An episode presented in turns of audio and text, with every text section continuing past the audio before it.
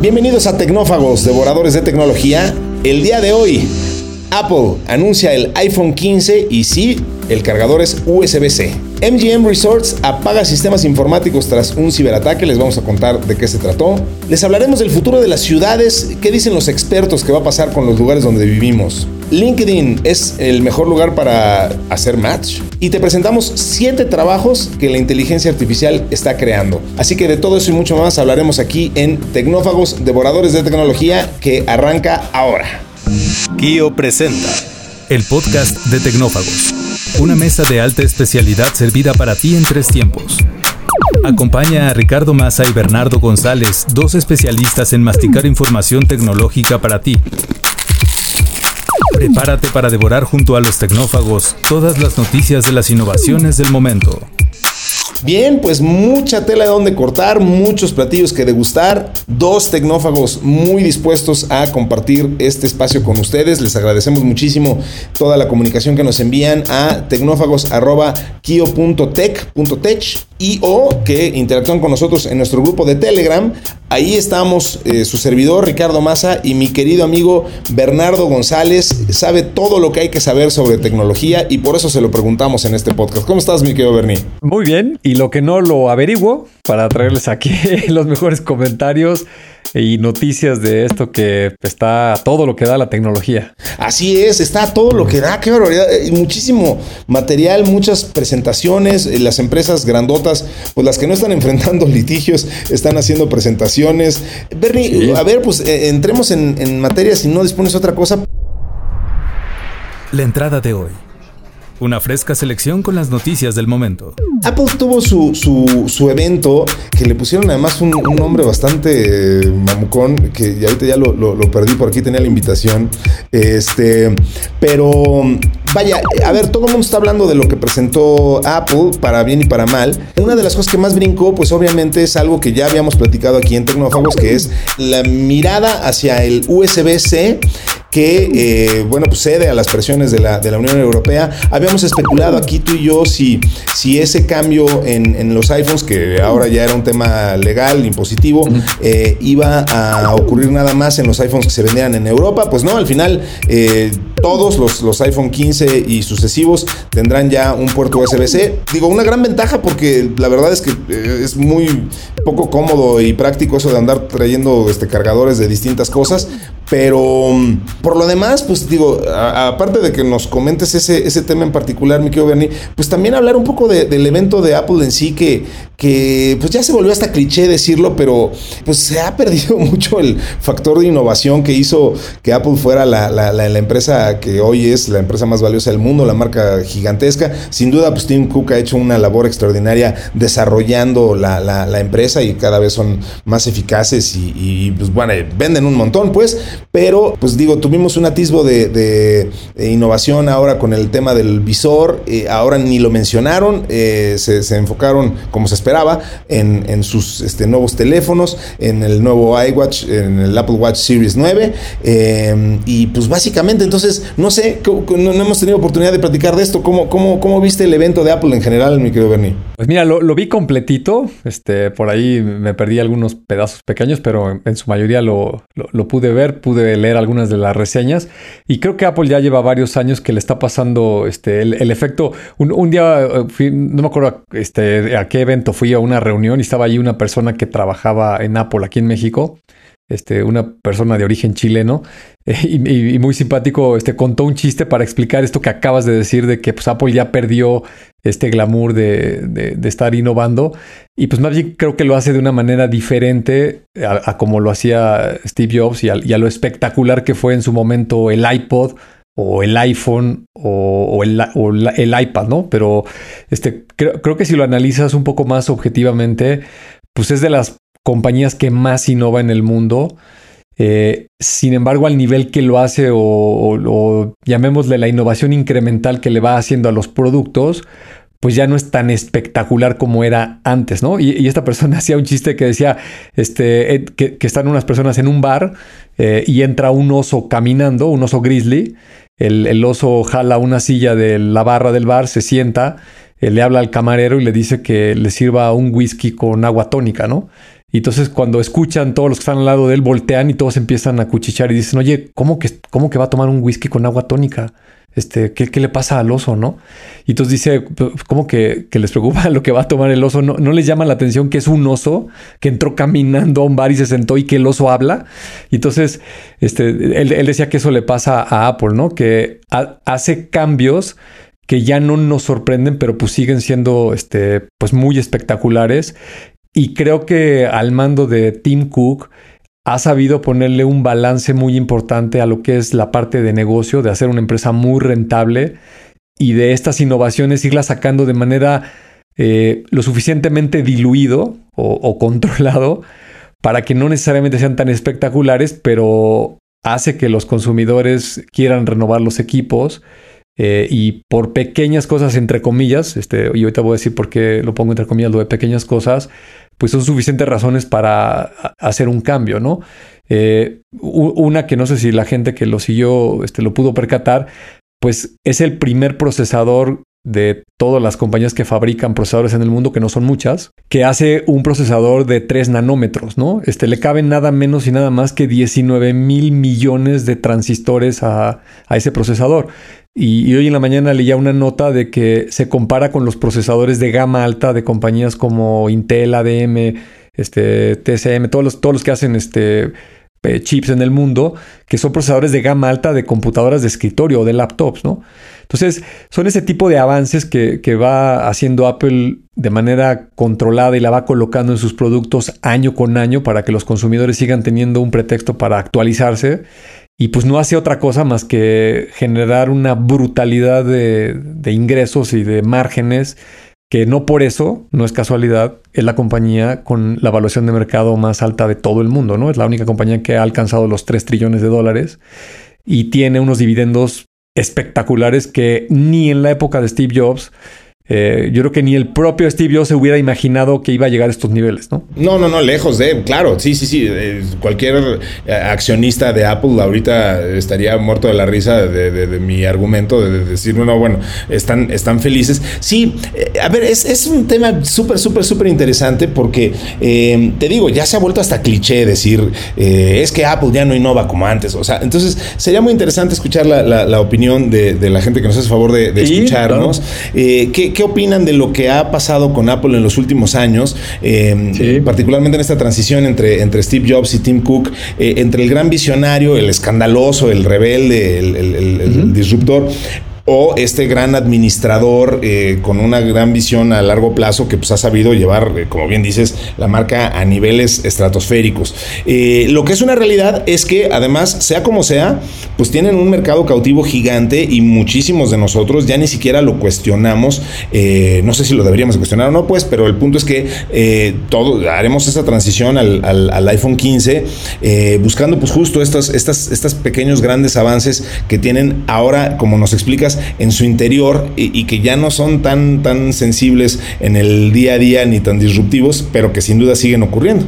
Sí, absolutamente. Y mira, atacando un poco la parte que dices de la nota, este, este, este gran anuncio que todo el mundo esperaba del de conector, el famosísimo, famosísimo USB-C, pues obviamente Apple tenía su tecnología propietaria para desmarcarse de todos los demás y obviamente pues también ahí tenía eh, un, ingreso complementario con todos los cables, accesorios, todas estas cuestiones, pero ahora, y incluso por algunos otros temas de este, competencia, regulación, leyes de privacidad, que lo hemos comentado mucho con la Unión Europea, pues es un bloque económico lo suficientemente importante para hacerle una presión fuerte a esta compañía, que es una de las más, la más valiosa a nivel de mercado, y, lo logran este, obligar a que se apegue a los estándares, ¿no?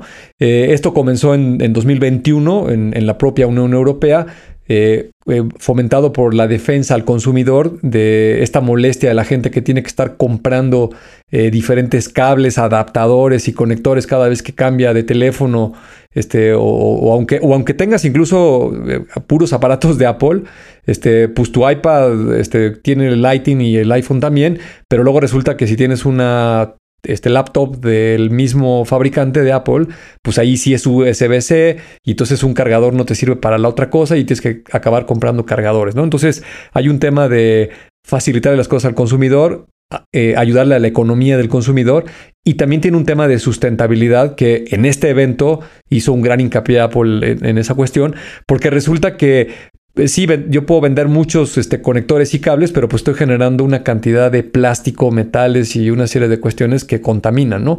También el propio Apple, lo recuerdo, hace muchos años este, hizo una gran presentación de que había reducido el tamaño de los empaques y entonces en un avión o en un contenedor cabían un porcentaje significativo de más cajas y entonces ahorraban este, la huella de carbono, ¿no? Este, todo, lo que contaminas y, pues siempre tiene esas ventajas, ¿no? Entonces eh, la Unión Europea le puso este deadline, me parece que es por ahí del verano del siguiente año eh, y para Apple se le iba a complicar muchísimo tener eh, un producto con un conector en un mercado y, con otro conector en otro mercado. Y tomó la decisión correcta de, migrarse, ¿no? Forzado, pero pues hizo, lo correcto, ¿no? Técnicamente, eh, si comparamos el estándar de Lighting con el USB-C, Lighting es un estándar del 2012 propuesto por Apple, propietario de Apple.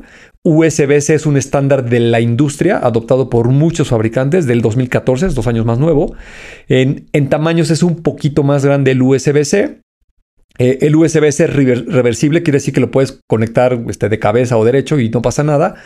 Eh, las velocidades sí son significativamente diferentes. El Lighting alcanza los 480 megabits por segundo, mientras que el USB-C en su versión 4 puede llegar hasta los 40 gigabits por segundo.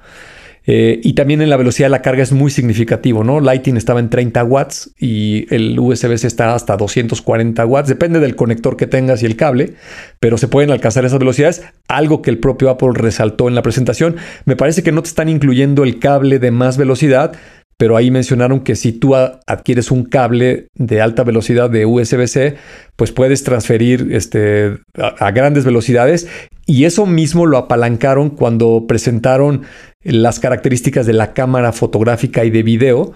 Eh, tú que estás metido en mercadotecnia y, cuestiones ahí de, fotografías y shootings cuando se hace a los modelos, este, normalmente un estudio profesional usa cámaras este, estas profesionales con lentes ópticos, porque una de las razones es que la cámara tiene un cable conectado a la computadora y conforme vas tomando fotos, pues se van descargando, ¿no? Y también tienes conectados los flashes y una serie de cuestiones. Pues ahora estos teléfonos con la tecnología USB-C de alta velocidad de transmisión de datos se pueden conectar a las computadoras y, es algo que eh, se llama fotografía computacional esta que, no, no, está recargada tanto en un aparato grande, ópticas y estas cuestiones.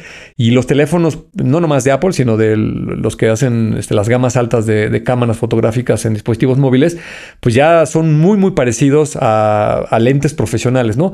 El iPhone 15 en su versión Pro Max eh, tiene un zoom equivalente a una lente de 120 milímetros, ¿no? Que es, para que se den una idea, la gente que no está familiarizada con, este, con las cámaras tradicionales, pues es uno de estos zooms de cuerpo largo, ¿no? Debe ser como de unos 10 centímetros de largo.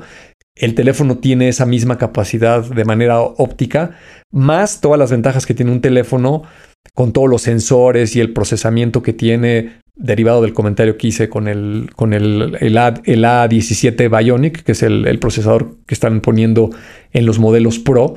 Eh, y pues bueno, todo esto es una narrativa que Apple ha venido construyendo desde hace muchos años para darle un muy buen pretexto a los consumidores de por qué se tienen que actualizar. Eh, y no por nada sigue siendo la compañía líder en los mercados premiums, en las gamas altas, eh, colocando estos dispositivos. Y en la parte financiera, pues es espectacular los márgenes que tienen sobre los productos. Volvieron a subir de precio. Este, el iPhone 15 Pro Max cuesta 100 dólares más que su predecesor. Eh, y siguen jugando con estos. Ah, sí, por supuesto. Siguen jugando con estos mixes, ¿no? De, este, quieres el iPhone 15 solito, pues trae el procesador de la versión anterior. Este, quieres el 15 Pro, este, pues trae el nuevo procesador, pero cuesta más. Este, y lo mismo los relojes y lo mismo, este, las tabletas y todo lo que van sacando eh, viene construido precisamente con esa narrativa, ¿no? Oye, y además la cámara de la que hablabas hace un minuto, bueno, ya tiene 48 megapíxeles. Y ahorita que estabas hablando del mercado, eh, digo, en Estados Unidos el, iPhone representa ahora más del 50% de los teléfonos inteligentes vendidos, frente al 41% que representaba en 2018 según Counterpoint Research. Y eh, entonces, bueno, pues el dominio del, Apple como... Vaya, las ventas totales han, han descendido pero, pero el dominio de mercado sigue siendo aplastante eh, y de hecho tiende a crecer. Y una cosa interesante, Bernie, eh, a ver, el, gobierno francés, digo, ya, ya nos quedó claro que los europeos se les han puesto al brinco a Apple y son los que los obligaron a, cambiar, pero el gobierno francés en particular prohibió la venta del iPhone 12 eh, debido a la emisión de ondas electromagnéticas que están arriba del umbral permitido por la legislación europea. Digo, aquí es importante aclarar que, que no, no, no rebasa o sea, vaya, no, no, no representan un riesgo para la salud, según la propia Agencia Nacional de Frecuencias, pero de todas formas, Salomón está retirando el mercado ya que supera el máximo permitido que actualmente está fijado en 4 watts por kilogramo. Entonces van para atrás los iPhone 12, otro golpe importante para, para Apple, que, que, además, digo, eh, ya nos clavaríamos demasiado en la textura, pero, pero es importante recordarle a, a, la gente que nos escucha que hasta hace, o sea, hasta que llegó el iPhone, los teléfonos celulares eran totalmente desechables, o sea, este mercado eh, secundario que se ha creado alrededor de, conservar el teléfono y revenderlo, incluso muchas veces a la misma compañía que te lo vendió, eh, o, que guardarlo como un commodity, estos este, teléfonos antiguos, es, algo que no existía, ese es un mercado que se creó a partir del advenimiento del iPhone, ¿no? Entonces, eh, pues bueno, eso, hay, otro golpe que le dan, este, en este caso, a los iPhone 12. Sí, me, me, parece que leí una nota por ahí, no, no tengo tan clara, vi el titular, este, me parece que con una actualización de software o al firmware le van a, reducir la, emisión esta que, estás comentando, ¿no? Entonces, entonces, este, pero le va a tratar de, de dar la vuelta a como dé lugar, porque esos mercados son tremendamente relevantes este, para Apple. Eh, también tienen esta bronca con China. China le está tratando de hacer un bloqueo a Apple este, para que, al menos a nivel de gobierno, ningún funcionario en China eh, utilice un iPhone. Eh, y, los ingresos este, de China son muy relevantes, ¿no? Son cerca de 80 mil millones de dólares al año. Lo, lo, que ingresa de solamente del territorio chino y sería un golpe durísimo si, si le banean el, el, teléfono, ¿no? Pero esos ya son terrenos más políticos eh, y seguramente algo harán para tratar de mitigar esto, ¿no? El plato fuerte, cocinado a fuego lento durante la semana. Oye, Bernie, hablando de golpes durísimos, eh, vaya el que tuvo que soportar, está soportando MGM eh, en sí. su división de resorts eh, por el problema de ciberseguridad que provocó el cierre de algunos sistemas informáticos de casinos y hoteles de sus propiedades en todo Estados Unidos. A ver, una docena de hoteles y casinos de MGM se ha visto obligados a cerrar sus operaciones después de un ciberataque eh, que dejó a la cadena muy, muy vulnerable. No se sabe la magnitud del, del, del impacto hoy de los sistemas de, de reservas y los pisos de casino en Las Vegas, en Maryland, Massachusetts, en Michigan, Mississippi, en Nueva Jersey, Nueva York y Ohio. Pero el FBI ya indicó que está al tanto del incidente y lo caracterizó como todavía aún en curso, no divulgaron más detalles. Eh, en fin, estamos hablando de un problema de ciberseguridad que le pegó a los sistemas de, la compañía de, MGM Resorts y, y, pues vaya bronca que se les vino porque además, nada más para dimensionar, digo, MGM tiene decenas de miles de habitaciones de hotel en Las Vegas en propiedades que incluyen el MGM Grand, el Velayo, el Cosmopolitan, el Aria, el New York, New York, Park MGM, Excalibur, Luxor, Mandalay Bay y el Hotel Delano. También opera propiedades en China y Macao. Digo, a ver, me acabo de recitar pues prácticamente todo el strip de Las Vegas, ¿no? O sea, te faltó el Circus Circus que también es de ellos, este, el Harmon Hotel, el Beer Towers, muchos que ni conozco. Y, y lo último que dijiste, este, por si fuera poco, también tienen propiedades en Hong Kong, donde hay muchos casinos, y en Macao, que es donde mucha gente de Asia este, es, el, es Las Vegas de Asia, ¿no? Es el Las Vegas de Asia con una amplia penetración portuguesa por alguna razón. Yo, yo tuve oportunidad de estar ahí hace muchos años y, este, y, y entonces es, es, un lugar predominantemente portugués eh, y efectivamente el, el, el, Las Vegas cuando vives en, en, Hong Kong y por esas proximidades. Oye, Bernie, pero entonces, a ver, digo, esto se suma a otros este, ciberataques importantísimos que sí. hemos visto últimamente. Eh, MGM fue víctima de una violación de datos que eh, en 2019 ya habían tenido ahí un, problema que afectó a unos 10 millones de personas y se suma ahora a este problema que, pues, como nos, ya nos aclaró el FBI, pues todavía está en curso, pero, este, pero ¿qué, qué, qué, ¿cómo dimensionamos un, un, un breach de seguridad de de, una empresa de este tamaño, ¿no? Sí, mira, no, hay muchos datos en Internet. Estuve ahí tratando de indagar este, por otras fuentes y hay una versión de que es, es de un grupo que se llama ALPHB, es un grupo de origen ruso, hackers rusos.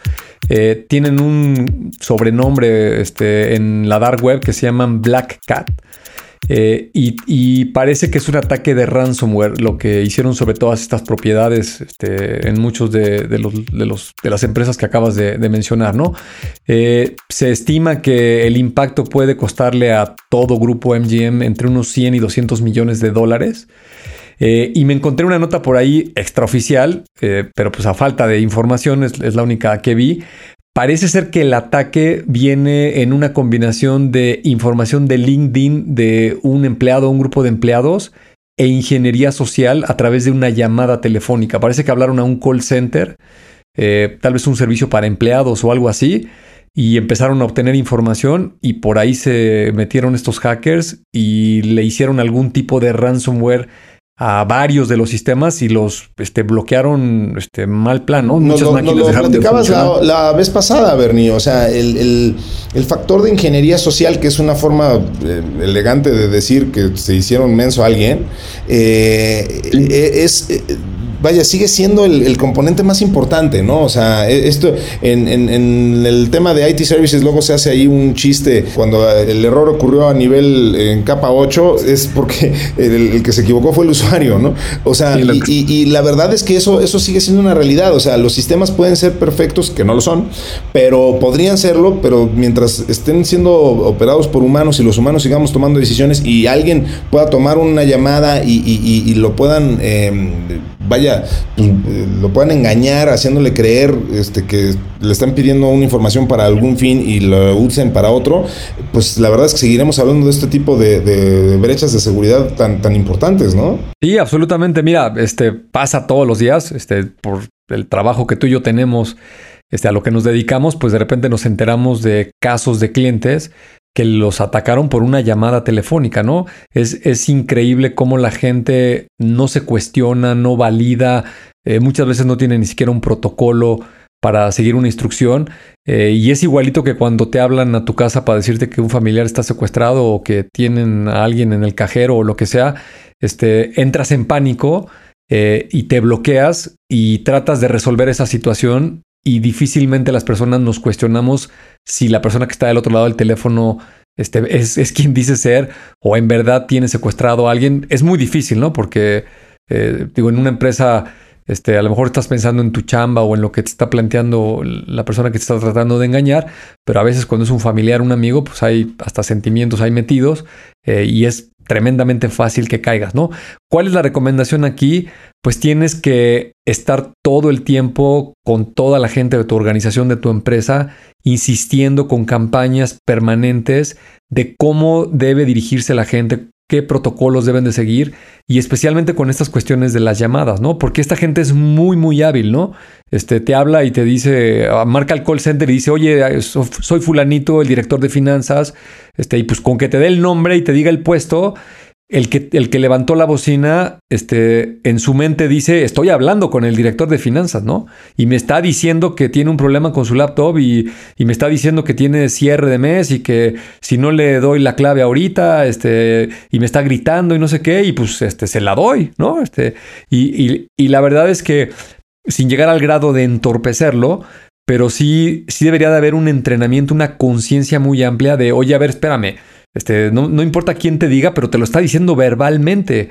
Tiene que haber algo, un mecanismo más robusto de que yo me asegure que sí eres tú, ¿no? Como, oye, perfecto, nada más por protocolo te voy a mandar a tu correo electrónico este, un código este, aquí te espero y, necesito que me lo digas, ¿no? O, te lo mando a tu WhatsApp o lo, que aplique, ¿no? Claro, pero no lo hacemos porque sabemos que muchas veces ese director de finanzas, si sí es él, te va a decir, a ver, no seas payaso, te estoy pidiendo el dato en este modo. Ya sabes, o sea, como que ahí en tu mente empiezas a crear escenarios, nos ponemos nerviosos y ahí es cuando caemos en este tipo de, trampas, ¿no? Sí, pero digo, esto tiene que venir de arriba, ¿no? Este, no, no, no, claro, no, estoy totalmente de acuerdo, pero me refiero a que... El director general y el, el board de directores son los que tienen de viva voz que decir, oye, aunque sea yo, este don fulanito, dueño de la empresa, si un día hablo yo al call center, este, yo mismo me voy a someter al protocolo, pues porque es en beneficio de la empresa, ¿no? Porque cualquier tarugo habla y dice que soy yo, este, y le grita, y me lo espanta y entonces le va a dar toda la información, pues no, eso, eso no está bien, ¿no? De acuerdísimo, de acuerdísimo. Pues bueno, es, es, una extraordinaria recomendación. O sea, creo que sí son el tipo de protocolos que tenemos que ya empezar a tomar con mucha, mucha, mucha seriedad, porque efectivamente, pues ya todos los días estamos escuchando que eh, una inteligencia artificial se hace pasar por no sé quién y ocurren este tipo, este tipo de desastres. Entonces, pues bueno, esto mientras la tecnología se hace, eh, se hace más barata y más cercana y más gente le entiende, pues cada vez se nos ocurren eh, más ideas y pues no, desafortunadamente no todos estamos del lado de los buenos, así que este, hay que tener mucho cuidado con eso. Cambiando de tema, está fascinante este eh, rollo que nos pusieron aquí eh, nuestros amigos que nos ayudan a, desarrollar los, tópicos para, tecnófagos, que habla del futuro de las ciudades. Eh, esto es algo que hemos visto en distintos contextos, en foros, y, vaya, aquí lo están puntualizando muy, muy claro. O sea, ¿cuál es el, futuro de las ciudades, pues en, general, como las conocemos? Porque si solía ser una pregunta mucho más fácil de responder, porque si lo si lo platicáramos tú y yo esto hace unos cuatro años o, vaya, antes de la pandemia, pues eh, como que parecía más claro el futuro eh, de las grandes urbes, el, tema de las smart cities, la hiperconexión, el Internet de las cosas, este, todos los ductos con miles de sensores y todo optimizando, ta, ta, ta, eh, enviando información y tal. eso era muy claro hace, hace unos años. Ahora, después de la pandemia, pues empiezan a ocurrir una serie de fenómenos, en particular el, tema del teletrabajo, el home office, el debate por el que ya hemos pasado de eh, las empresas, pues algunas exigen que, se regrese al trabajo físico, otras no, eh, pero con todo esto y, el, impacto que esto ha tenido en, el famoso real estate, en los, en los precios, en los costos de, rentas y adquisición de bienes raíces, y etcétera, eh, pues las ciudades ya no son lo que eran, ¿no? O sea, estamos viendo hoy un cierta incertidumbre de el, futuro de las grandes urbes y, bueno, digo, parece claro que, la, gente joven se va a seguir sintiendo eh, atraída por las grandes ciudades, por, por, vaya, por lo que pueden ofrecer en cuanto a que hay muchas personas y eh, el sentido profesional, y hay servicios sociales y restaurantes y vida nocturna, pero cada vez menos, o sea, cada vez es menos cierto eso y cada vez es más cierto que pues puedes trabajar desde donde sea y, y esto que acabo de decir pues pierde cierto valor cuando lo comparas, decir, bueno, yo voy a trabajar por la naturaleza de mi chamba en, eh, en una hamaca en el Pacífico eh, y, desde ahí voy a ser igual de productivo e igual de feliz o más feliz que si estuviera en un hormiguero humano como, como lo es este Nueva York, por decir lo que sea. Entonces, ¿qué, qué, qué, indicadores te, te, brincan a ti? O sea, ¿qué, es lo que crees que, que, deberíamos estar volteando a ver con este tema del... O sea, sigue siendo cierto este tema de las smart cities, este, sigue siendo eh, las, las ciudades como las entendíamos hasta antes de la pandemia, como estas eh, urbes gigantescas con todos los servicios y tal, eh, como inevitables, pues, para, para que ahí se desarrollaran los negocios, etcétera, o, esto cambió a partir de ahí, o estamos volteando, estamos regresando una vez más a ello. ¿Tú cómo, cómo la ves? Sí, mira, yo creo que cambió eh, y para sorpresa de mucha gente y mía, yo ahorita voy a explicar por qué eh, se está expandiendo este concepto y creo que va a crecer incluso más. Y, ahorita vas a ver este, cuáles son los argumentos de, por qué sucede eso, ¿no? Pero antes déjame eh, poner algunas este, implicaciones importantes para armar el argumento. Eh, lo que sucedió con la pandemia, lo hemos comentado muchas veces, pues fue un experimento a nivel global donde a todos nos obligaron a entrar a ese experimento, ¿no? No, no, no hubo este, si quieres o si te conviene. Este, todo el mundo todas las empresas, todas las industrias por igual, este, todos a su casa. Y ahí estuvimos entre uno y dos años, ¿no? Depende de, la empresa en, la que te ubiques, ¿no?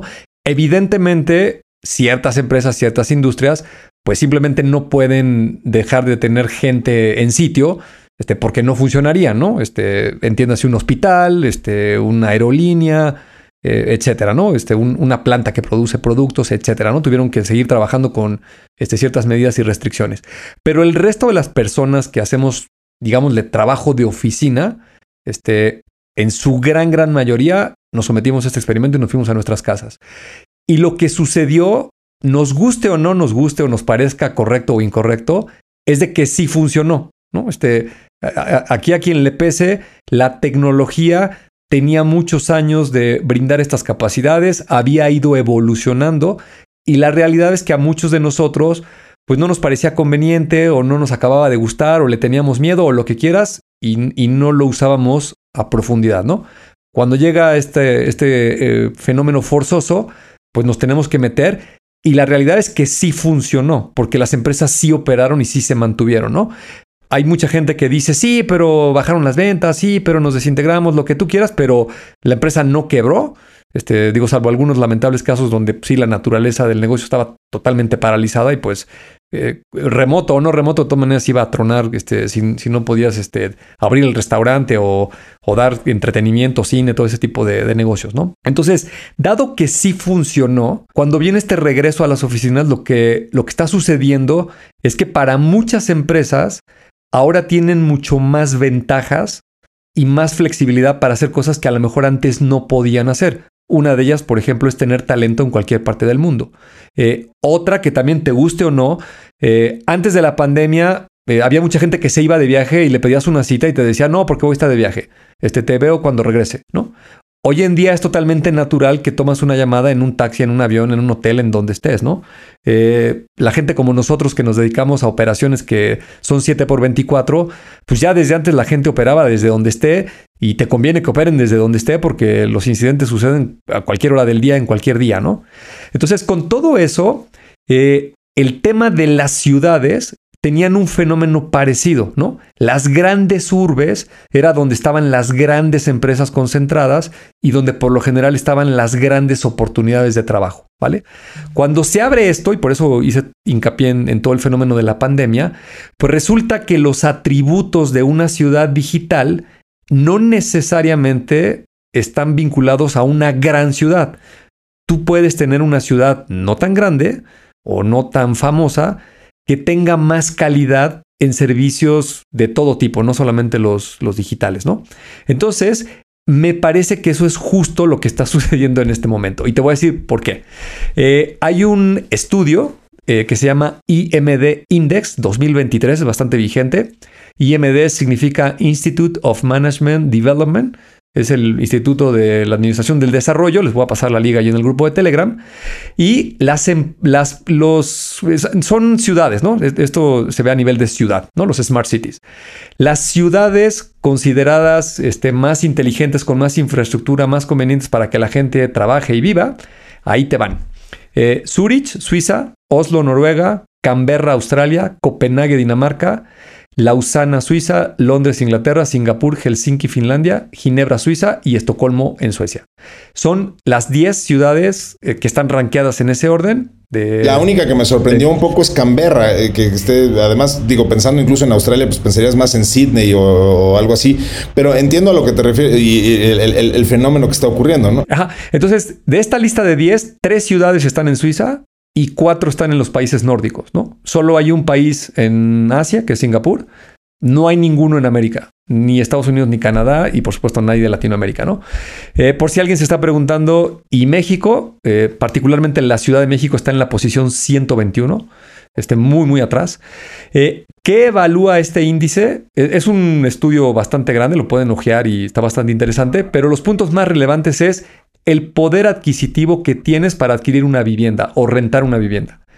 Eh, la calidad de los empleos que ofrece la ciudad, los, la calidad de los servicios de salud, el congestionamiento vial, la calidad del aire, el número y tamaño y calidad de los espacios verdes, eh, la calidad del transporte público, eh, el nivel educativo que haya en las escuelas, las políticas de reciclado que tenga la ciudad, la seguridad y la corrupción. Esos son los criterios eh, que más pesan para evaluar un Smart City. Está muy interesante, además contrasta y le suma a, un índice que típicamente se hacía, eh, se sigue haciendo el Global Livability Ranking, que, toma varios este, ranqueos a su vez de, las mejores ciudades para hacer negocios y no sé qué, con varios, varios indicadores que toma como base en Nueva York como 100 y a partir de ahí va, regulando, pero justo eh, lo que nos estás explicando es que este indicador eh, está más enfocado en justo en, poder hacer... Eh, este, este,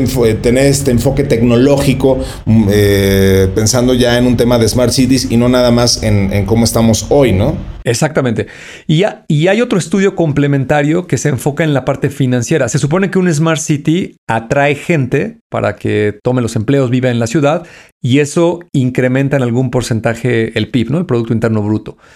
Eh, en 2022 estaba en 998 mil millones de dólares, eh, la parte de esta contribución de lo, de lo, que eran considerados Smart Cities en 2022, y se espera que crezca para el 2030 a 5.200 millones de, dólares, ¿no? Entonces, es un crecimiento eh, compuesto anual, el famoso CAGR, del 23%, que es tremendamente importante pues para la economía de todas estas ciudades, ¿no? Y como puedes ver, pues no son, este, no estamos hablando de Los Ángeles, de Nueva York, de Tokio, este, Londres sí está, este, tal vez es la excepción, pero hay otras ciudades que no son tan grandes, ¿no? Y, y por los atributos que yo mencioné, este, estás hablando de la calidad del aire, el tráfico, este, espacios de movilidad, seguridad, etcétera, etcétera, pues no es descabellado que aparezcan eh, ciudades pequeñas, ¿no? Y, hay un dato que sí lo quiero compartir, me da mucha, mucha tristeza este, mencionarlo, pero seguramente mucha gente lo sabe. México ocupa nueve ciudades de las diez más inseguras de todo el mundo, ¿no? Este, está en primer lugar eh, Colima, Zamora, Ciudad Obregón, Zacatecas, Tijuana, Celaya, Uruapan, Ciudad Juárez y Acapulco. Nueve de las diez más inseguras y peligrosas de todo el mundo desastrosamente pertenecen a México. Oye, eh, sí, no, no, qué, qué, qué, qué lamentable. Eh, y, bueno, antes de que alguien nos diga que, tiene otros datos, eh, pues esto, estos son indicadores internacionales, ¿no? O sea, que toman en cuenta el número de homicidios por cada mil personas y, Correcto. y, entonces, digo, no, no, no es algo que, tenga ningún sesgo ni, ni vaya, ni ganas de hacer bien, de quedar bien ni mal con nadie, ¿no? Pero qué, qué, qué, qué, cosa tan lamentable. Em, el tema de las, de las ciudades, digo yo, eh, estuve en, en Filadelfia antier y, una de las cosas que me llamó la atención es el incremento de actividades em, en temas de tecnología que está teniendo una ciudad como Filadelfia, que típicamente no es de las que piensas este, de inmediato cuando piensas en las capitales de las ciudades, de, de los negocios en, Estados Unidos.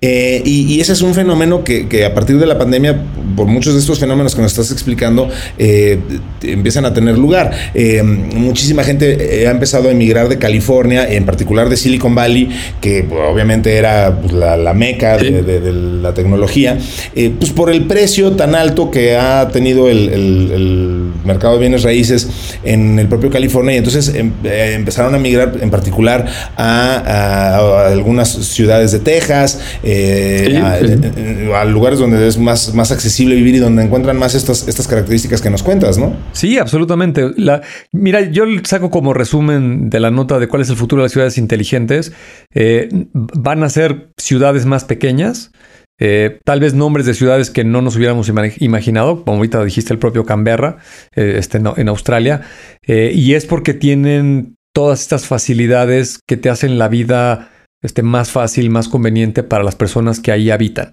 ¿Y por qué se puede dar en este momento ese fenómeno? Pues principalmente por la tecnología, ¿no? Por el acceso. Eh, muchos, muchos trabajos del mundo, no todos, pero, pero muchísimos se pueden hacer a través de la tecnología de manera remota, ¿no? Y, ese es un camino en el que vamos, ¿no? Este, yo aquí alguna vez comenté que me tocó ahí, por azares del destino, eh, participar con una empresa que estaba haciendo una evaluación de, de manejar este, trailers y montacargas desde la Ciudad de México cuando estos equipos están en Los Ángeles, ¿no?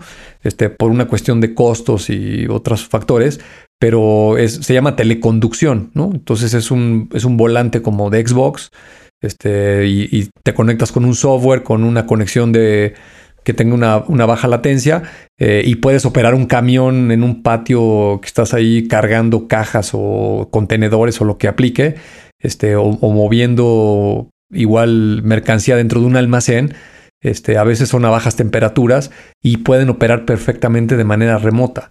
Y, cada vez más vamos a ver este fenómeno donde la tecnología sigue avanzando y te permite poder hacer tu trabajo eh, a distancia y las personas naturalmente se van a mover a estas ciudades donde la vida sea más conveniente, ¿no? De acuerdísimo. Oye, Bernie, vamos a seguir adelante porque todavía tenemos un par de notas rápidas que comentar y, bueno, ya, ya nos... Es que digo, la verdad es que todos estos temas son fascinantes e insisto que queremos escuchar lo que ustedes tienen que decir al respecto. Platíquenos qué piensan sobre el futuro de las ciudades inteligentes y de las ciudades en general eh, en, en el chat de Telegram, que ahí vamos a seguir cuando terminemos con el postre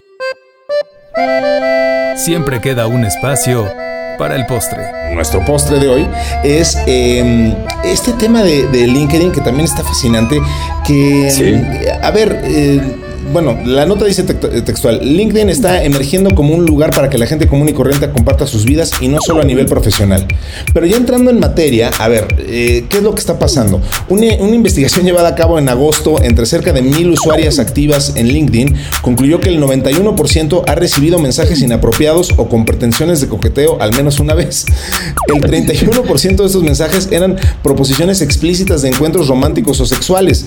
Eh, obviamente LinkedIn se opone a este tipo de, prácticas. Y bueno, pues hasta ahí todo, todo queda muy claro. Digo, eh, lo, único que nos queda como reflexión es que de verdad las mujeres, en donde sea que estén, este, siempre habrá alguien que les haga proposiciones no solicitadas. Y qué cosa tan terrible dice eso de, nuestra civilización y nuestra realidad. Pero bueno, eh, al margen de eso, lo que está muy interesante, Bernie, es lo que está pasando más bien, digamos, al revés. Es decir, algunas plataformas que fueron pensadas como lugares de encuentro social o para buscar, pues justo este, unas muy explícitamente ofrecen encuentros sexuales.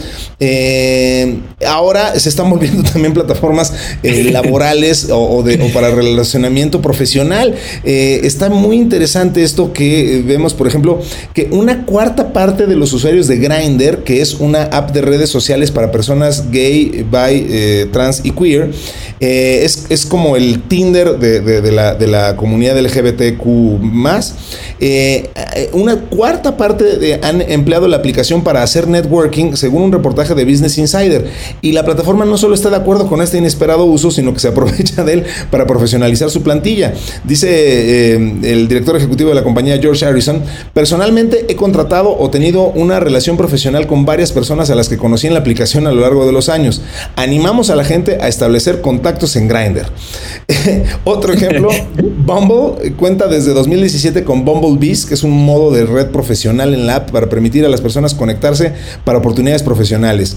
Eh, y bueno, pues vaya, una prueba de que el funcionamiento de las aplicaciones de citas han, cambiado eh, y lo han cambiado todo es Shaper, que, cuyo aspecto es similar al de Tinder, pero y basta con hacer swipe, o sea, vas ahí este, desplazándote de un lugar para otro dependiendo de si te agrada o no lo que ves en la pantalla, pero aquí estamos hablando de empleos, no, no, de, no, de, no de posibles parejas. Entonces, eh, se ha desdibujado de forma bien interesante la, la, línea entre las apps de citas y las profesionales. Pues qué interesante y qué, y qué reto para, para las que sí quieren o pretenden esto desde el inicio, como la propia LinkedIn, ¿no? Sí, es aquí te dejo unas fotos sexys y mi currículum donde doy asesoría de estrategia empresarial por si ocupas, ¿no? Este, no, mira, yo creo que este, los usuarios somos como el agua, ¿no? Este, nos vamos a mover por donde más nos convenga y donde haya menos fricción.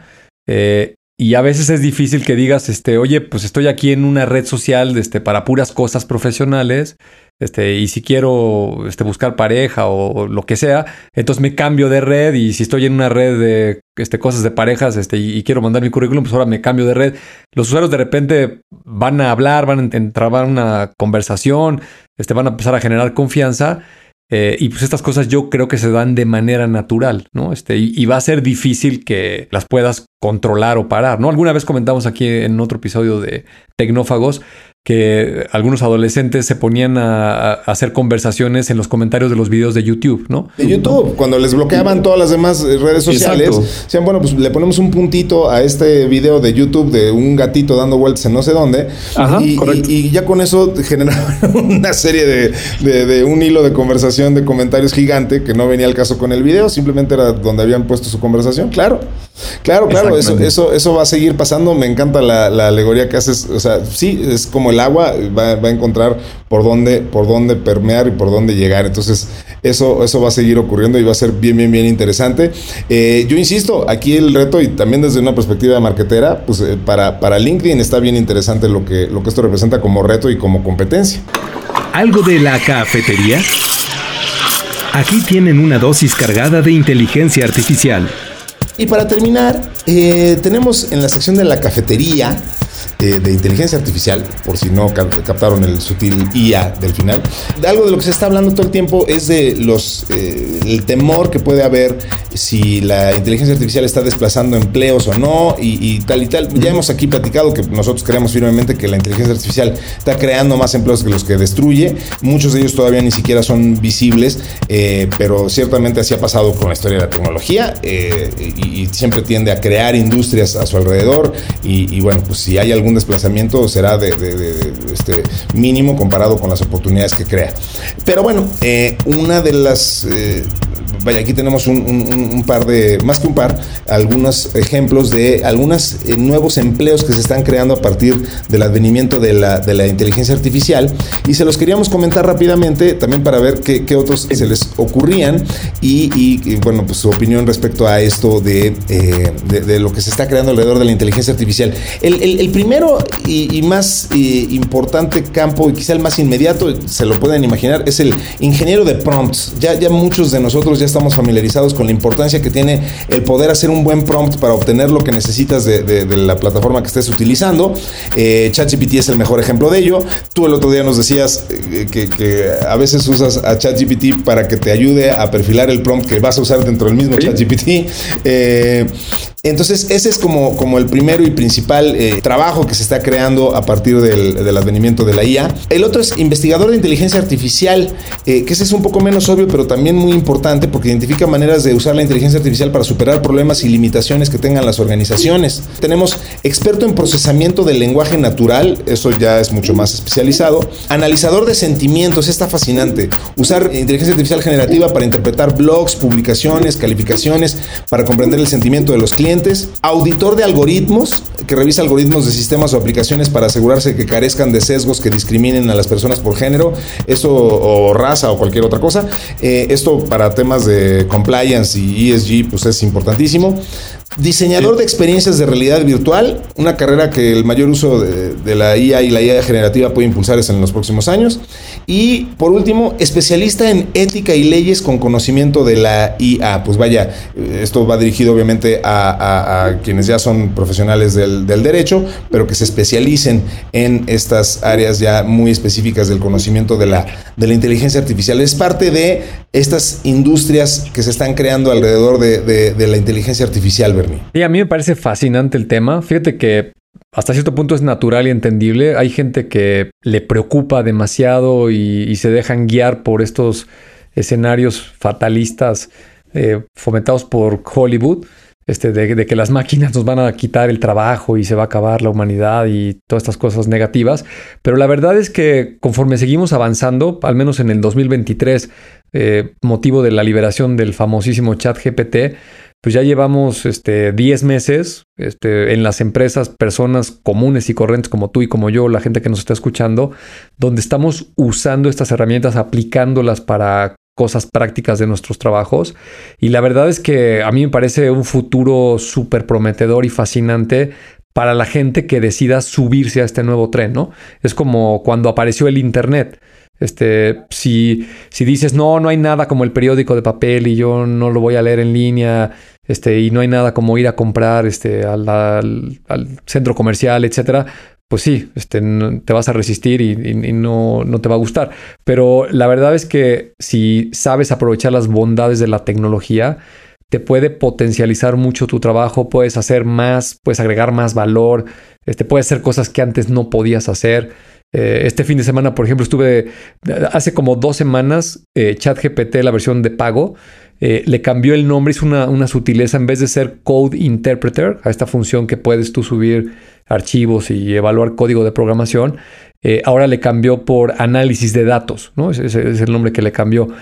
me imagino que hay un tema mercadológico de llegarle a más personas en las empresas que, Code Interpreter, ¿no? La, la, frase Code Interpreter, interpretador de código, pues como que acota a programadores, a gente técnica. En cambio, análisis de datos, pues lo puede hacer mucho más personas, ¿no?